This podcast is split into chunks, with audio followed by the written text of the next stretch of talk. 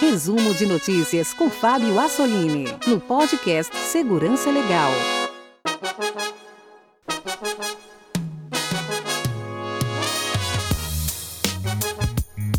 Bem-vindos ao resumo de notícias do seu podcast Segurança Legal. Aqui você fica bem informado sobre o que ocorre no mundo da segurança da informação. Trazemos aos nossos ouvintes uma curadoria selecionada das notícias mais comentadas, mais interessantes e mais impactantes que ocorreram na última quinzena. Se você não tem tempo para ler, ler as notícias, é aqui que você pode ficar bem informado.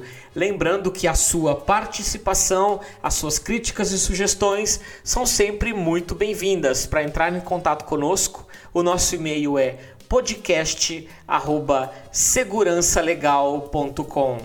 E nesta edição, o ataque ao Banco Inter e a desconfiança das fintechs. Ataques a bancos mexicanos. Crescimento do mobile banking no país. Bug sério no Twitter. O bloqueio dos celulares piratas. Mais notícias e problemas da GDPR.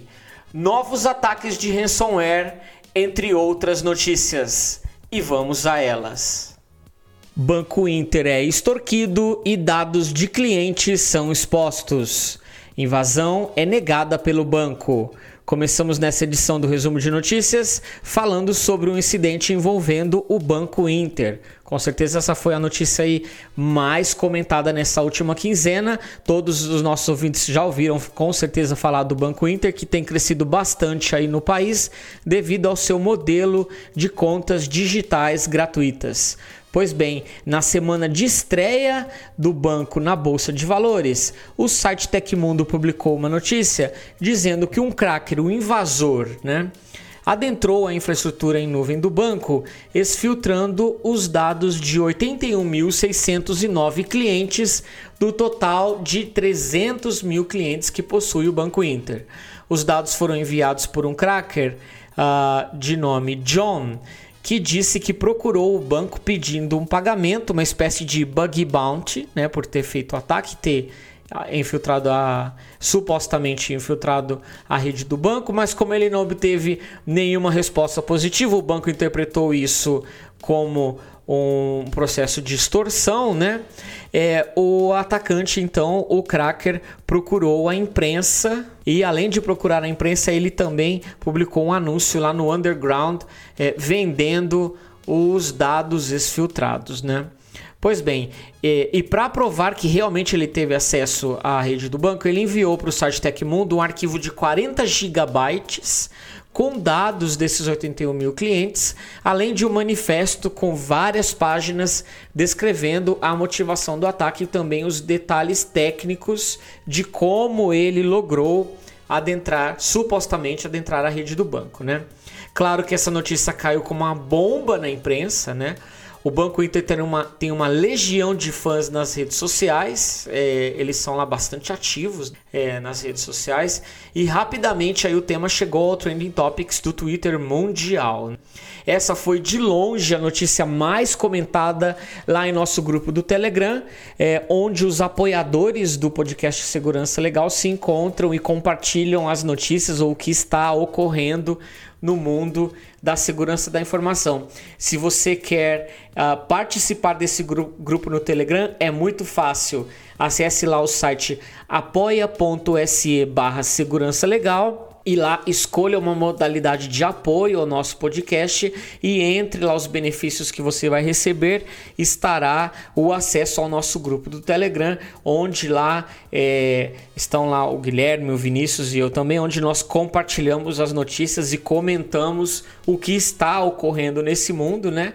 E aí, claro que a notícia do o fato do ataque ao Banco Inter foi bastante comentado, né? Pois bem, a polêmica né, aí do ataque se dá dos dois lados. O primeiro é relacionado ao site Tecmundo, que tem se especializado aí na publicação de conteúdo encontrado no underground brasileiro, num trabalho jornalístico e investigativo que é bastante interessante, eu diria que até único na imprensa brasileira, mas o site já cometeu alguns erros no passado é, quando eles publicaram incidentes de coisas que realmente não aconteceram, como ano passado eles publicaram um suposto mega vazamento de dados de sites, grandes lojas de sites de e-commerce no Brasil, é, o que no final esse incidente não se confirmou, porque os, os supostos dados nada mais eram que base de dados vazados de outros lugares, né? E não dos sites de e-commerce. Mas o site, o site Tecmundo também tem acertado, porque no ano passado eles publicaram a notícia sobre o vazamento de dados dos clientes da Netshoes, que a empresa inicialmente negou veementemente, né? negou dizendo que não houve nenhum em, em, nenhum vazamento, mas que depois que o Ministério Público Federal entrou no caso realizando a investigação, a Netshoes reconheceu que houve o ataque e assim se prontificou ou se comprometeu com o Ministério Público de notificar os clientes e assim foi feito. Pois bem, no dia da publicação do artigo do Tecmundo, Uh, as ações do Banco Inter né, na Bolsa de Valores chegaram a ter uma queda de 10%, seguida aí de outra notícia bombástica da liquidação é, pelo Banco Central, né? Uh, feita pelo Banco Central do Banco Neon, que é uma outra fintech aí que oferece contas digitais e que teve problemas lá com um banco parceiro, né? Muita gente comentou que deveria aí haver algum complô contra as fintechs brasileiras, porque as duas notícias chegaram foram chegaram à imprensa no mesmo dia, mas o fato de tudo ter ocorrido exatamente no mesmo dia, para mim pareceu apenas uma coincidência. Pois bem, é, do lado do banco, para se defender do artigo do Tecmundo, o banco soltou aí um esclarecimento uh, publicado lá no seu site, negando o ataque e ativamente o banco respondeu aos usuários nas redes sociais, né, que questionavam o banco com relação a isso. É, o banco respondeu que a notícia publicada pelo, pelo Tecmundo era mentirosa, era falsa, né? É, aliás, né, essa é sempre a resposta padrão da maioria dos bancos brasileiros quando ocorre um, um ataque, um suposto ataque, isso é noticiado, né? seja pela imprensa ou quando isso é comentado por, por pesquisadores de segurança. Os bancos sempre preferem atirar no mensageiro ao invés de esclarecer os fatos. Pois bem, o Banco Inter ainda afirmou que, abre aspas, foi vítima de tentativa de extorsão e que imediatamente constatou que não houve comprometimento da segurança no ambiente externo e nem, da, e nem danos à sua estrutura tecnológica. Agora, hum, eu acho estranho, fecha aspas, né? Eu acho estranho que uh, o banco diz que não houve comprometimento da sua, uh, do seu ambiente externo, mas e do ambiente interno? Não foi falado nada, né? Pois bem, como resposta ao anúncio do, a, ao anúncio do banco, o site Tecmundo disse que ligou e gravou a conversa, né? fez ligação telefônica lá para correntistas do banco, usando para isso os dados pessoais recebidos lá no pacote que foi enviado para eles pelo cracker, né? pelo criminoso. Entre esses dados que, está, que foram supostamente vazados e que o, o site Tecmundo teve acesso estão dados cadastrais, o que inclui o código de segurança e senha dos 81 mil clientes, base de cadastro da Mastercard com é, cadastro completo, e-mail, telefone, endereço, nome do pai, da mãe, documentos, telefone fixo e celular. Isso porque os cartões de crédito emitidos pelo Banco Inter são da Mastercard, né? Senhas dos cartões, não só dos cartões de débito, mas também dos cartões de crédito, senhas de segundo fator de transações uh, e também transações uh, de TED e pagamento de boletos feito dentro da infraestrutura do banco. Fluxo de troca de senha do cartão Mastercard, incluindo a senha antiga e a senha nova de todos os clientes coletados por mais de um mês. Né? Todos os logs transacionais das operações e transações bancárias realizadas por todos os clientes, o que inclui valor, conta de origem, conta de destino, né? E todas as transações realizadas nas contas de pessoas jurídicas. Esses são é, os dados que o cracker disse que teve acesso e alguns desses dados foram compartilhados lá com o site Tecmundo, né?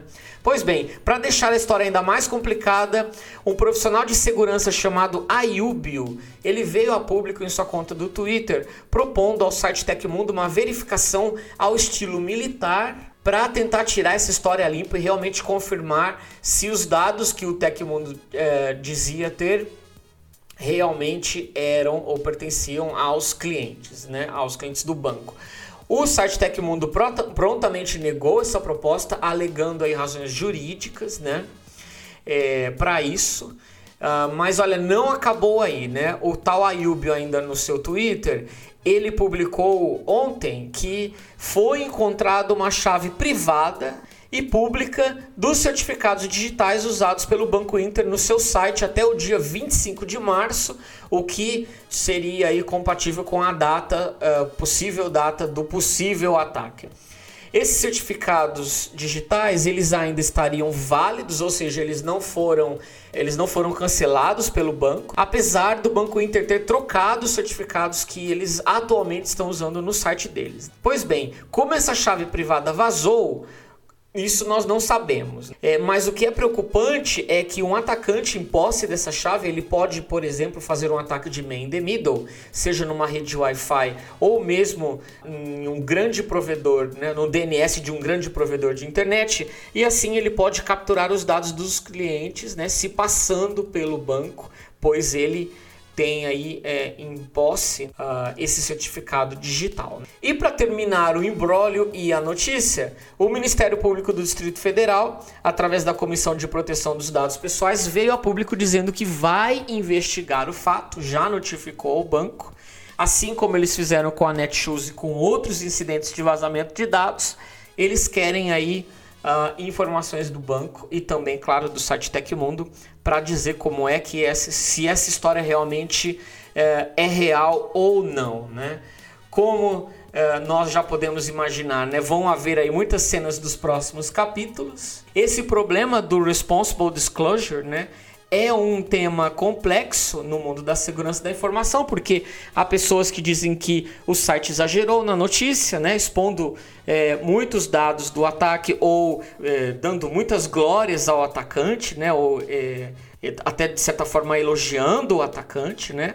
E por outro lado, há pessoas que dizem que os bancos escondem, né, os, os ataques, não assumem isso realmente ocorre, mas é difícil saber aí quem tem a razão. Esperamos que o Ministério Público venha a passar o assunto às claras. Bancos mexicanos sofrem uma série de ataques em sistemas de transferências. E olha, não são só os bancos brasileiros que estão nas notícias, né? Foram registrados uma série de ataques contra bancos mexicanos é, que já, já estão ocorrendo aí já há algum tempo.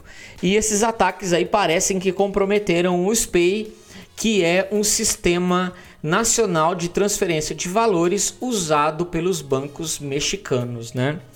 Ah, na semana passada, aí, os bancos Banorte, BBVA Bancomer e o Banbarril reportaram falhas de acesso ao serviço SPEI, que é esse serviço aí usado pelos bancos para transferir dinheiro, né? O site Bloomberg noticiou que esses bancos sofreram um ataque cibernético e que desde o último dia 27 de abril, eh, esses bancos tiveram que adotar planos de contingência eh, para poder eh, acessar a, a, essa rede SPAY e assim fazer as transferências não de forma automatizada, mas sim de forma manual. Pois bem, o Banco do México, conhecido como Banxico, né? É, ao ser questionado sobre o problema, porque muitos usuários vieram às redes sociais dizendo que fizeram a transferência e o dinheiro não chegou, né? É, respondeu, né, veio a público dizendo que a infraestrutura do sistema SPAY, que é o sistema de, de pagamentos eletrônicos interbancários, não sofreu nenhum problema, nenhum tipo de ataque e que não existe prova de que os bancos ah, teriam sido afetados. Né? É, o, o, Banco Central mexicano ainda disse que o sistema estava operando na sua normalidade, o que, claro, foi desmentido por vários usuários que reportaram ter problemas nas suas transações. Né? Uh, o site uh, de notícias no México, El Financiero, eh, mencionou ainda, eh, de acordo com relatos extraoficiais, de que o problema, na verdade, seria eh, uma série de ataques de DDoS que foram gerados contra os bancos participantes dessa rede SPAY. E com isso, então, o sistema ficou uh, inundado aí de informações e os bancos participantes ficaram impossibilitados de fazer as operações pela rede, né? Uh, foi adotado um plano de contingência pelos bancos mexicanos e, claro, isso deixou as operações lá bastante lenta, dificultando a vida dos clientes bancários uh, lá no México maior banco australiano perdeu dados de 20 milhões de clientes. E para terminar aí o capítulo incidentes bancários, né? O maior banco da Austrália reportou, admitiu ter perdido os dados de 20 milhões de contas em maio de 2016, embora o banco assegure que a segurança dos seus clientes não foi afetada. De acordo com um comunicado feito pelo Commonwealth Bank da Austrália, o CBA, não há provas de que as, inf eh, as informações desses 20 milhões de clientes que estavam armazenados em fitas magnéticas tenham sido destruídas por uma empresa subcontratada que deveria executar essa tarefa. Né? As informações que estavam nessas fitas incluíam o nome e endereço dos clientes, número da conta e os dados das transações entre o ano 2000 e 2016.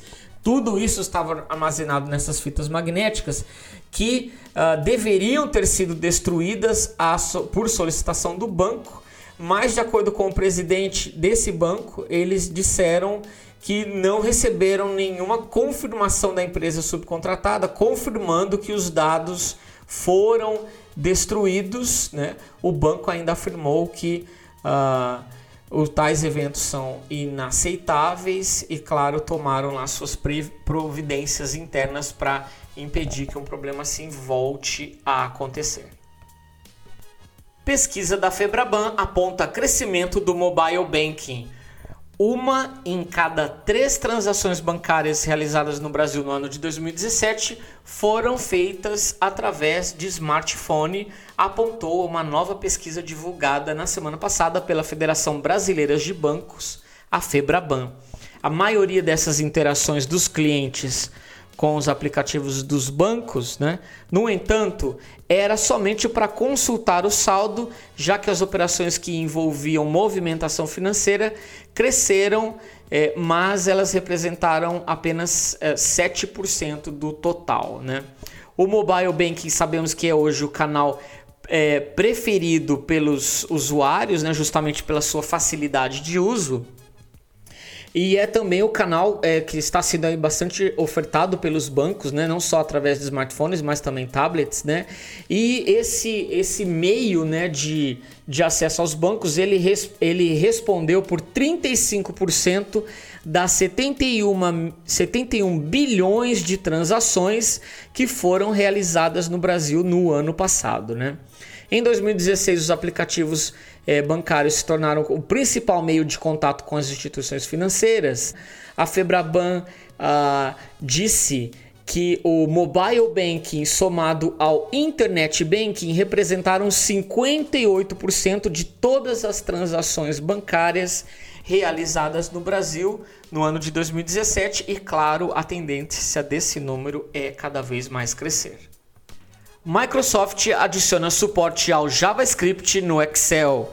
A Microsoft anunciou na última semana, em sua conferência de desenvolvedores, que as novas versões do Office, uh, especialmente do programa Excel, trarão suporte nativo à linguagem JavaScript através de um intérprete nativo que vai possibilitar assim o uso de novos recursos dentro do programa, especialmente no que se refere a cálculos matemáticos, né? Pois bem, notícia muito boa para os desenvolvedores, mas analisando do ponto de vista de segurança, isso pode ser um desafio ou até mesmo um grande problema. Como nós sabemos, os arquivos do Office trazem esse suporte a macros, é uma linguagem script VBA que geralmente é usada para ações maliciosas, né?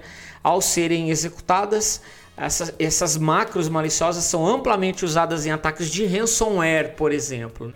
Ao adicionar suporte ao JavaScript, acredita-se que mais uma possibilidade de ataque aí se abre para os criminosos. Os nossos ouvintes provavelmente vão se lembrar que em alguns anos atrás houveram grandes ondas de ataque usando arquivos PDF maliciosos. E isso justamente acontecia porque o formato PDF permite a inserção de JavaScript no documento. Justamente o que o Office quer adotar agora. O problema com esses PDFs maliciosos só foram resolvidos quando a Adobe, né, que possui lá o Adobe Reader, que é o leitor mais popular de arquivos PDF, é, resolveu adotar sandbox nos seus programas, dificultando a execução desses PDFs maliciosos, né? E também porque é, vários serviços de e-mail adotaram aí leitores online, né? Onde você uh, poderia visualizar o conteúdo de um PDF sem necessariamente abri-lo na sua máquina. E claro, isso diminuiu bastante o impacto dos PDFs maliciosos. Agora, como isso será com arquivos do Excel? Bom, ainda não sabemos, mas uh, um pesquisador de segurança já demonstrou o grande problema que isso pode se tornar nas empresas. Né? Não demorou aí para que aparecesse né, um POC, uma prova de conceito feito por um pesquisador de segurança. Ele demonstrava que abrindo um arquivo do Excel, bastava abrir o arquivo, isso bastava aí para que ele pudesse minerar criptomoedas da Coinbase, usando justamente essa nova função aí do Excel para executar funções JavaScript, né? Olha, se a Microsoft não fizer nada para mudar isso, com certeza teremos aí um poderoso vetor de ataque contra os usuários e as empresas. Justiça de São Paulo manda a Microsoft mudar configurações no Windows 10. A Justiça Federal em São Paulo determinou na semana passada que a Microsoft faça em até 30 dias mudanças no sistema operacional Windows 10 para permitir que os usuários optem mais facilmente por não fornecer dados pessoais à empresa a decisão acata um pedido feito pelo Ministério Público Federal no final do mês de abril, é, por entender que a opção padrão de instalação e atualização do Windows 10 permite que a Microsoft obtenha vários dados pessoais dos consumidores, como geolocalização, conteúdo de e-mails, hábitos de navegação e histórico de buscas da internet, sem o expresso consentimento dos usuários. Promotores avaliar, avaliaram ainda que desativar essa coleta de dados é uma tarefa bastante complexa e trabalhosa, porque exige que o usuário personalize essas configurações de cada serviço oferecido dentro do sistema operacional. Né? Uh, foi ainda uh, noticiado pelo uh, Ministério Público que é, tal coleta desrespeita é, os direitos previstos no Marco Civil da Internet, no Código de Defesa do Consumidor, porque não esses recursos de coleta de dados não apresentavam uma, de uma forma clara e destacada é, como esses dados seriam coletados e armazenados. Pela decisão, a Microsoft deverá em 30 dias informar as adaptações realizadas no sistema operacional para que o, que o consumidor, caso não concorde com a coleta dos seus dados, possa então fazer essa opção com a mesma facilidade e simplicidade de quem autoriza o fornecimento de informações. Em nota, a Microsoft afirmou que está comprometida com a privacidade dos seus clientes e que vai adotar as novas mudanças. Pois bem, para quem não se lembra, nós discutimos no episódio 103 lá do ano de 2016 os problemas de privacidade presentes no Windows 10 lá no episódio 103 foi falado em detalhes sobre esses problemas existentes no Windows 10. Operadoras de telefonia começam a bloquear smartphones piratas. O prometido bloqueio dos aparelhos celulares piratas começou efetivamente neste mês no Distrito Federal e no estado de Goiás. Os aparelhos que não estavam em situação regular receberam uma mensagem SMS com um aviso de que o telefone deixaria de funcionar são considerados irregulares os celulares sem um e-mail válido, né, o e-mail código internacional que identifica cada aparelho. Em um acordo feito entre as operadoras e os fabricantes que viabilizou aí esse novo sistema, esse acordo prevê que não serão desligados os celulares sem e-mail é, válido, sem um e-mail válido, né, que entraram nas redes antes da vigência da medida, né?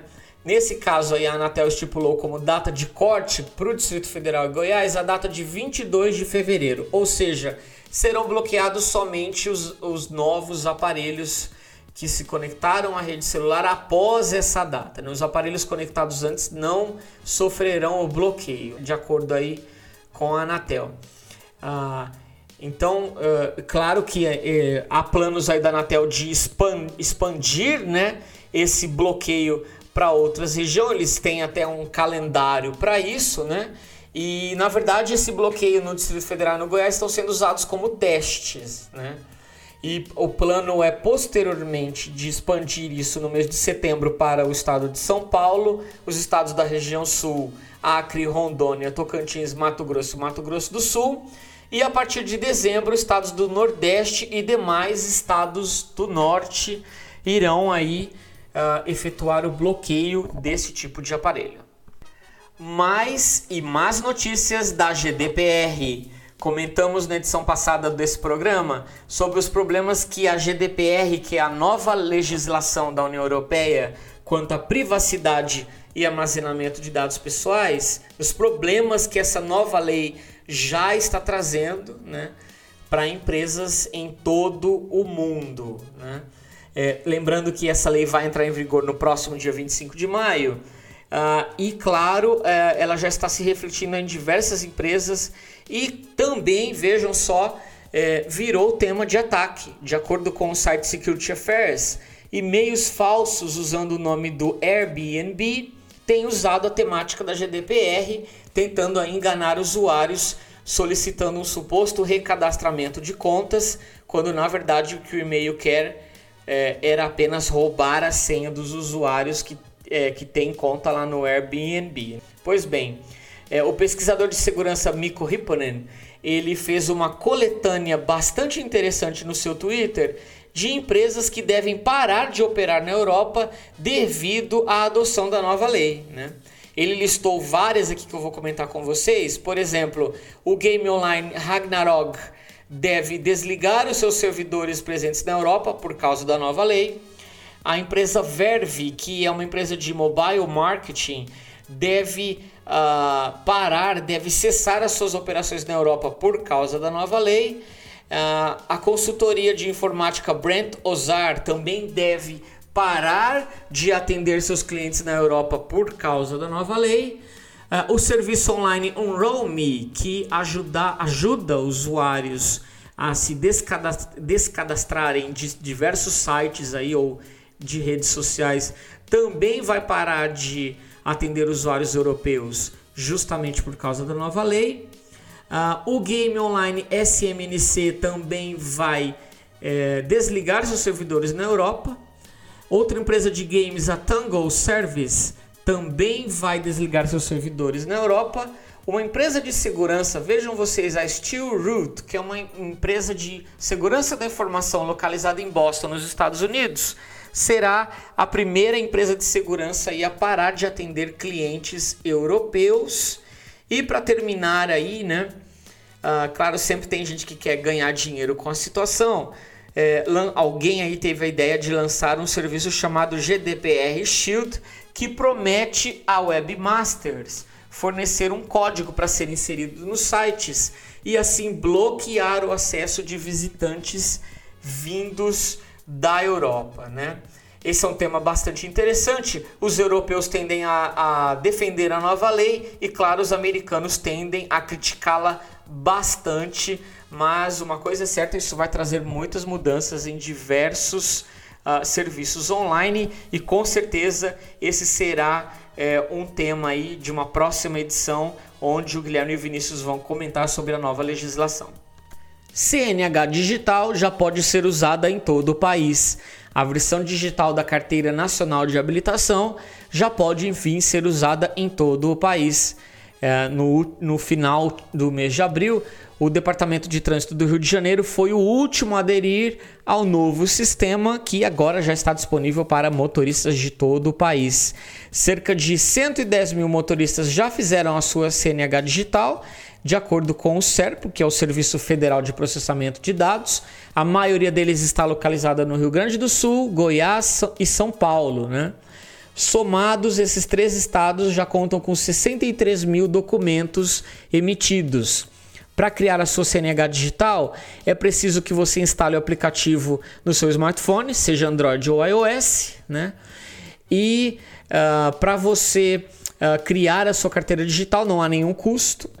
É, no entanto, para que você é, possa fazê-lo, é necessário que a sua CNH tenha um QR Code impresso, impressa no verso Sabemos que os novos modelos já trazem esse QR Code.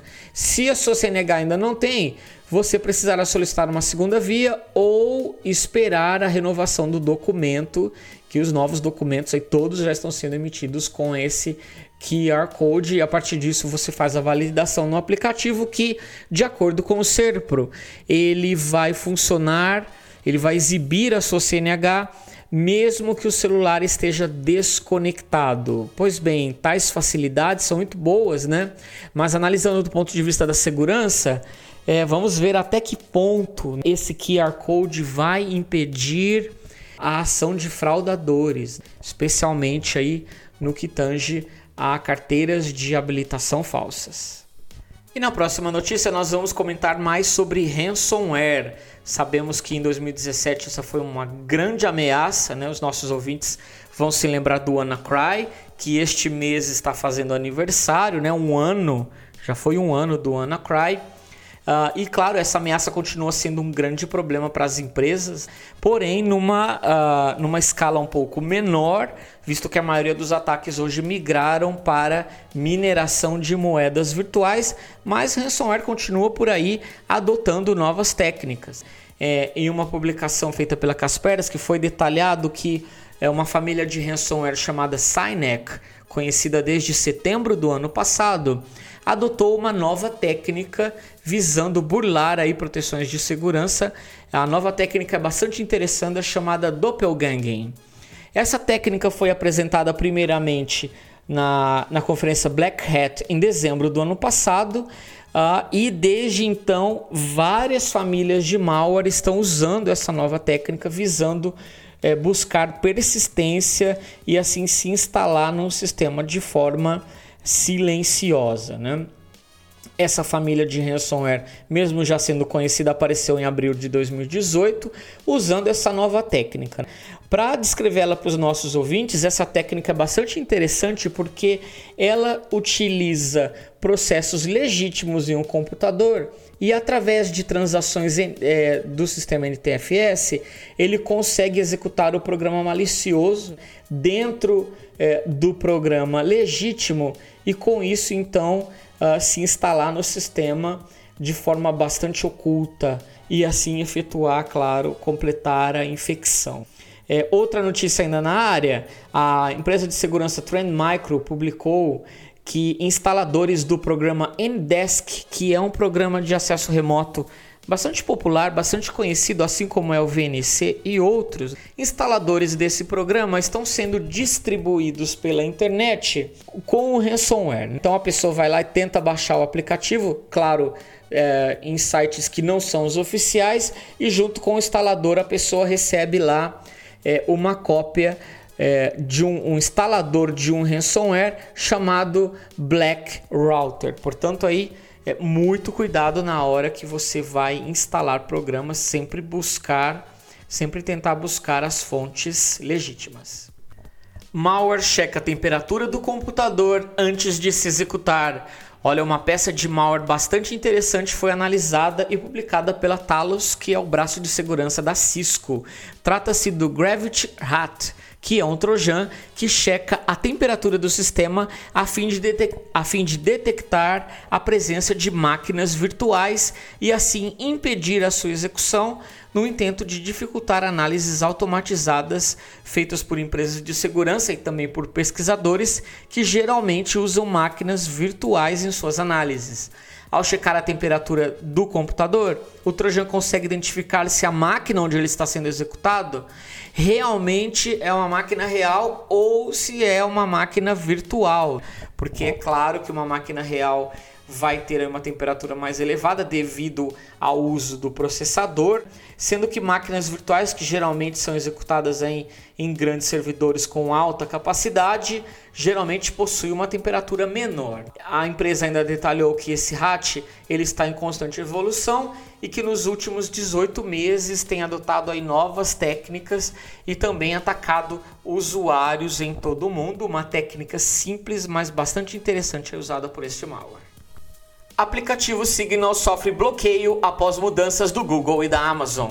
O aplicativo de mensagem cifrada Signal está indisponível no Egito, Oman, Catar e nos Emirados Árabes Unidos, depois que o Google e a Amazon realizaram mudanças em algumas técnicas, impedindo aí o uso de um truque chamado Domain Fronting, que era uma técnica usada pelo Signal é, para poder rodar em países onde e, o programa é proibido, né? A prática permite que o Signal disfarce as suas conexões ao app ah, é, através de acessos ao domínio google.com, burlando a censura que existe aí nesses países. Quem informou sobre esse problema foi a própria OpenWhisper, que é a empresa desenvolvedora do Signal, né? Assim como muitos aplicativos, o Signal utiliza a infraestrutura de computação em nuvem oferecidas aí pela Google ou pela Amazon. É, esses serviços aí são bastante flexíveis, né? tem uma rede bastante grande uh, com muitos IPs. E claro, o Signal tem usado, assim como o Telegram, né, que foi bloqueado na Rússia, justamente pela farta, farta oferta de números IPs e sendo aí dificulta bastante aí o trabalho dos sensores na hora de bloquear. Pois bem, o Signal então estava usando aí essa técnica para direcionar todas as conexões ao aplicativo, né, através do domain fronting. É, ao analisar o tráfego de rede, percebia-se que na verdade o acesso era o domínio google.com e claro, nenhum sensor ao poucos sensores no mundo estão dispostos a bloquear o google.com e isso, claro, trouxe programas a, trouxe problemas ao programa Signal. Mensagem bomba trava programas de mensagens instantâneas. O novo bug tem atormentado usuários de programas de mensagens instantâneas, o que inclui o WhatsApp, o Messenger do Facebook e também o iMessage da Apple. O bug é chamado de Black Dot, justamente por causa da sua origem, né? Ele exibia lá um, uma bolinha preta com uma sequência de caracteres Uh, e claro, ele era enviado para usuários através do WhatsApp e isso fazia com que os aparelhos travassem e travassem inclusive o sistema operacional. Isso aconteceu no Android e chegou no iOS com uma versão um pouco diferente, mas também incluía lá o emoji da bolinha preta, né? E isso também fazia com que o aparelho travasse, né? Não demorou aí para que aparecessem vários trolls disseminando essa mensagem em grupos uh, do WhatsApp e nos outros programas. E claro, aí trouxe muitos problemas para muitos usuários. Já teve gente desesperada achando que se tratava de um vírus, quando na verdade é apenas um bug uh, de interpretação de caracteres presente nesses programas. Ah, para resolver o problema é muito simples, basta o usuário apagar a mensagem. Né? No caso do WhatsApp, ele consegue isso através do acesso do WhatsApp web, uh, ou então reiniciar o aparelho. Mas a verdade é que para resolver 100% o problema, só mesmo com uma atualização Uh, liberada pelo fabricante. Não é o primeiro problema do tipo. Há pouco tempo atrás nós tivemos aí um problema similar com caracteres Unicode em outros idiomas que trouxe aí o mesmo problema para essas plataformas móveis. E daí eu me pergunto, será que essas empresas realmente fazem todos os testes antes de lançarem os seus programas ao público? Twitter tem bug que revelava a senha de todos os usuários. O Twitter informou na semana passada que uma falha de segurança expôs as senhas de um número substancial de usuários. Ela permitia que as combinações fossem armazenadas em texto puro em um registro interno. Não há indícios de que esse bug tenha sido explorado, mas ah, o Twitter aí recomendou a todos os seus usuários que trocassem as senhas. Foi uma troca mandatória que eles mandaram para todo mundo. Uh, como manda as boas práticas de segurança, as senhas dos usuários do Twitter não são armazenadas em texto puro lá no banco de dados deles. Em vez disso, elas, elas, são, uh, elas passam por uma técnica que nós conhecemos como hash. A senha original passa por, por esse cálculo do hash e aí o que é gravado no banco de dados é a versão racheada. Porém, o Twitter descobriu que devido a um bug interno, essas senhas eram gravadas em um log interno antes de que fosse feito o processo de hash. Em teoria, uma pessoa mal intencionada que tivesse acesso a esse log poderia ver a senha de todos os 328 milhões de usuários do Twitter, ao que a empresa solicitou que todo mundo trocasse a senha. Ataque digital desligou o sistema de bicicletas públicas na Dinamarca. Um ataque bastante interessante noticiado pela imprensa dinamarquesa nessa semana. Um ataque digital impediu o funcionamento do sistema público de bicicletas lá na Dinamarca. Como nós sabemos, os países europeus, a bicicleta é, é, um veículo muito popular, né? uma cena muito comum você vê estacionamento com milhares de bicicletas. Isso ocorre em várias cidades europeias e não é diferente em Copenhagen, capital da Dinamarca. O sistema público de bicicletas do país permite que os cidadãos aluguem bicicletas e para contra...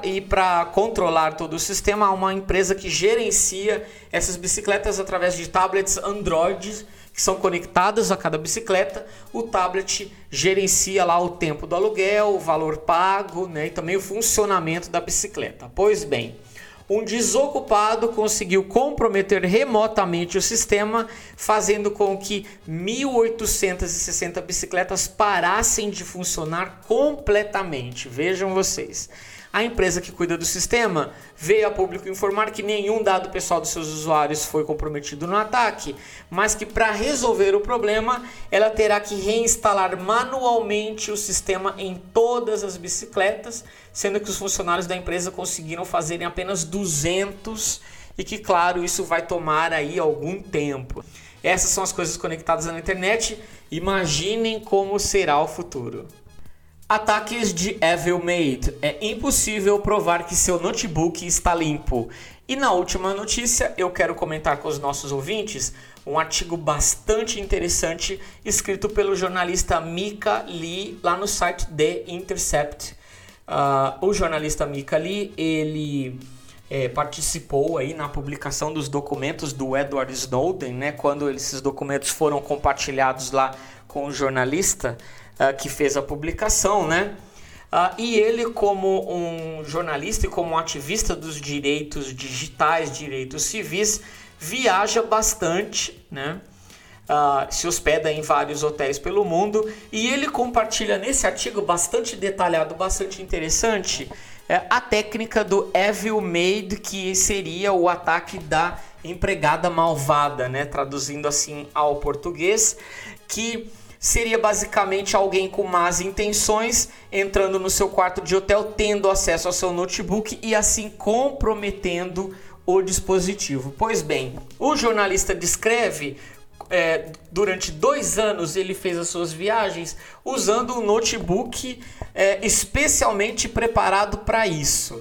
É, para receber um ataque de Evil Made, o notebook lá tem bastante uh, adesivos colados, né? Como a liberdade na internet, né? Somos contra a NSA e vários outros adesivos lá interessantes é, colados no notebook. E sempre que ele viajava, ele deixava o notebook é, à vista, né?